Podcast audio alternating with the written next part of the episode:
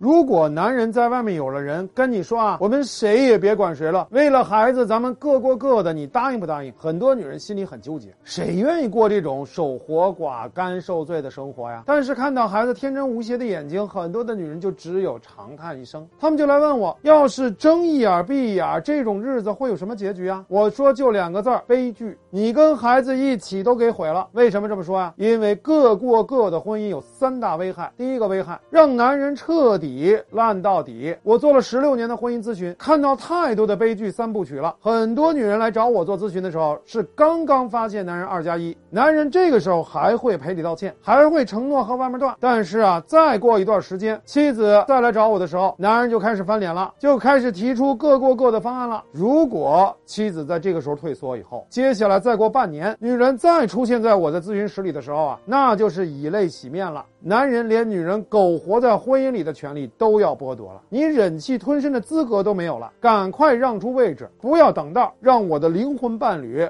跟我共度余生吧。至于你啊，哪儿凉快就到哪儿待着去。当然了，这个时间啊，可能没有那么短。很多妻子啊，是经过多年的忍耐，有的甚至是十多年，最后还是会被男人劝退。到那个时候，妻子受的罪啊，没法想象了。第二个危害，让你彻底苦到底。为什么妻子要接受男人的不平等条约呢？因为妻子有一种侥幸心理，还觉得我可以用忍、用时间打败外面的女人，我不能便宜了她。我就熬死他。但其实啊，真正想上位的女人只占二加一型的女人的百分之四十。更多的女人并不在意长期并存，只要钱给到位，只要男人心在我这儿，我不介意给你个虚名。那张纸对我来说不值钱。我发现啊，很多接受僵尸型婚姻的女人，一般都在这个时间点来找我，就是孩子啊。考上大学以后，这个时候他的感情没有寄托了，发现这个家格外的空旷，那等着他的就是一个和他离婚离得早就恩断义绝的男人，以及无尽的孤独。这个时候他就会发现，为了熬过这种长期缺爱的日子，